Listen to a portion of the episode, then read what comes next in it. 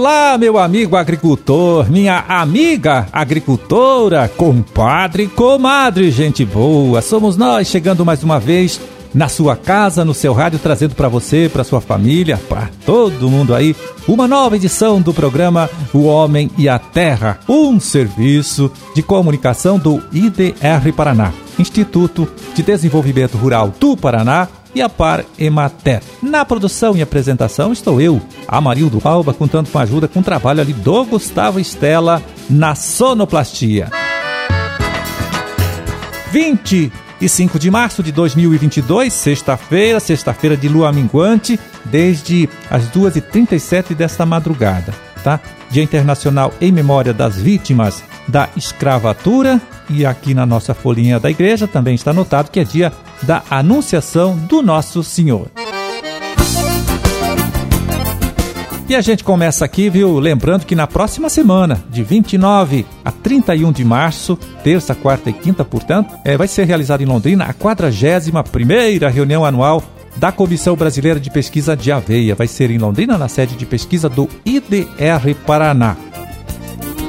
Bom, você que é produtor, estudante, professor, técnico, né, o pesquisador e ficou interessado no evento, olha, pode conseguir mais informação no Facebook aqui do nosso instituto, Instituto IDR Paraná.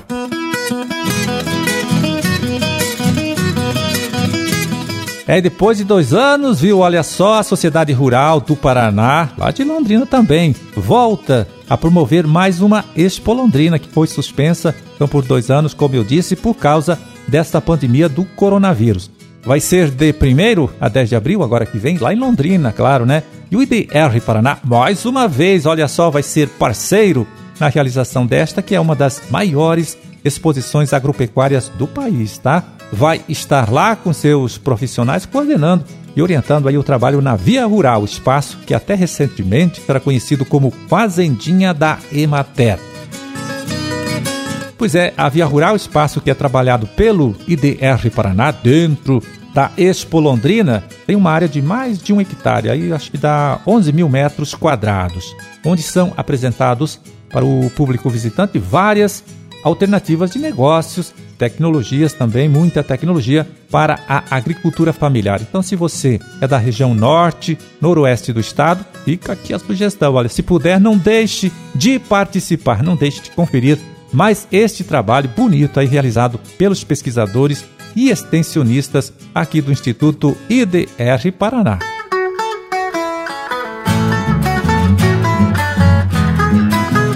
Bom, e chegou a hora de a gente saber como vai ficar o tempo nesses próximos dias, nesta próxima semana, aqui em nosso estado, ouvindo a análise, a previsão do colaborador aqui do nosso programa, o agrometeorologista Luiz Renato Lazinski. E aí, Lazinski, o que é que você conta pra gente? Qual é a informação que você traz para o nosso ouvinte hoje? Olá, Marildo. Olá, amigos do programa Homem à Terra. Estamos aqui sobre o estado do Paraná com a influência de uma nova frente fria que chegou aí no decorrer aí desta quinta-feira, ontem, não é? Trouxe muita chuva já desde quarta-feira ali no oeste do estado, principalmente ali na região de Foz do Iguaçu, aquela região ali, com acumulados ali que nesses últimos dias já passaram de 100 milímetros. Mas é uma frente fria que está aqui sobre o estado. Hoje, sexta-feira, vai ser de céu nublado, encoberto, com pancadas de chuva ao longo do dia em todas as regiões. Essas chuvas devem vir acompanhadas de algumas trovoadas isoladas e pode ocorrer também alguma rajada de vento pouco mais forte em áreas isoladas também. Amanhã, sábado, essa frente fria já começa a se deslocar para a região sudeste, mas mantém a maior parte do estado com céu nublado, encoberto e pancadas de chuva, mas de fraca intensidade. Ali naquelas regiões ali no sul, sudoeste, ali pode ser que o sol apareça ainda em bons períodos durante este sábado. Nas outras áreas mantém ainda céu com bastante nebulosidade. No domingo, aí sim, o tempo melhora bastante na maior parte do estado, sol predomina,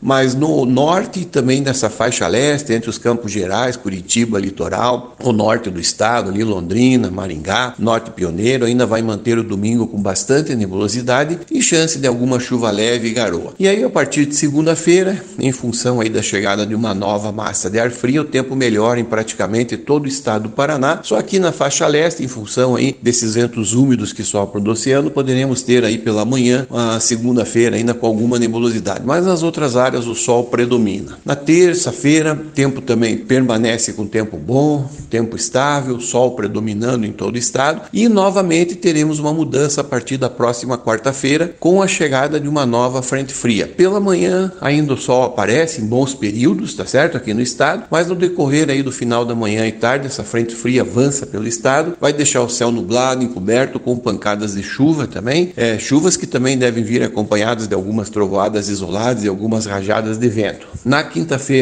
esta frente fria permanece aqui sobre o estado do Paraná, começa a se deslocar para o sudeste, mas ainda mantém o céu com bastante nebulosidade e algumas pancadas isoladas de chuva aqui no estado. Na sexta-feira, aí sim essa frente fria já se desloca para o sudeste e o tempo começa a melhorar com predomínio de sol na maior parte do estado. E mantém assim um tempo firme, tempo bom ensolarado no próximo final de semana, tanto no sábado quanto no domingo. Então teremos aí boas chuvas ao longo desta semana, próxima semana também, nesse final de semana, próxima semana, com boas chuvas ocorrendo aqui em todo o estado. As temperaturas é que vão ter uma queda bem acentuada. Vamos ter aí uma queda muito forte nas temperaturas já a partir de domingo e segunda-feira. Madrugada, amanhecer de domingo e madrugada, amanhecer de segunda devem ser os dois dias mais frios aqui no estado. As mínimas devem ocorrer ali no sul, na região de Palmas, General Carneiro, variando entre 6 e 8 graus de mínima. Claro, ainda não temos aí chance de geada, mas é uma queda aí bem acentuada. É um frio que não deve trazer problema para a agricultura, não é? Mas vamos ter uma queda bem acentuada. As mínimas no oeste também caem bastante, no domingo e segunda-feira, ficando entre 10 e 12 graus. E volto a subir a partir aí de terça-feira e quarta-feira da próxima semana, já com máximas ali no norte entre 30 e 32 graus, no norte, no oeste e nas outras regiões aí na faixa entre 25 e 27 graus. Então, marido, como nós falamos, boas chuvas aí nos próximos dias, duas frentes frias, uma hoje que está passando por aqui,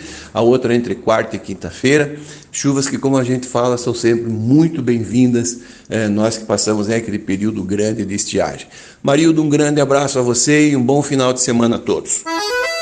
Valeu, Lazinski. Olha, muito obrigado mais uma vez pela sua colaboração, pela sua contribuição sempre importante aqui com o nosso trabalho. Um forte abraço para você também. Bom final de semana e até a próxima terça.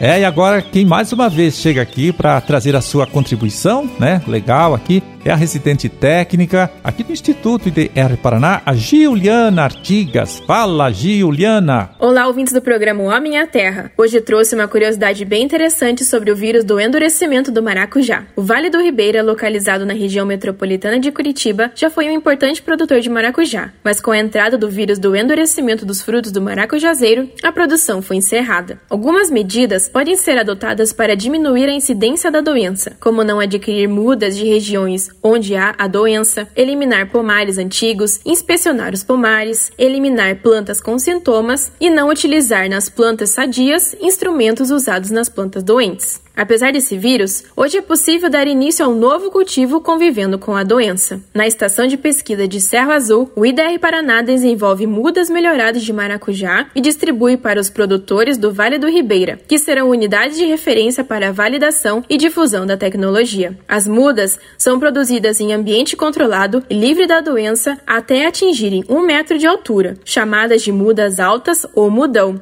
fase que permite um retardo no surgimento dos sintomas, permitindo a produção de produtos com valor comercial. Os produtores que recebem essas mudas plantam de setembro e outubro, e a colheita já começa a partir do final de janeiro até meados de julho. Essas propriedades recebem assistência do IDR Paraná, validam a tecnologia a campo, que pode ser transferida a mais produtores e aumentar o número de produtores beneficiados. Amarildo, eram essas as informações.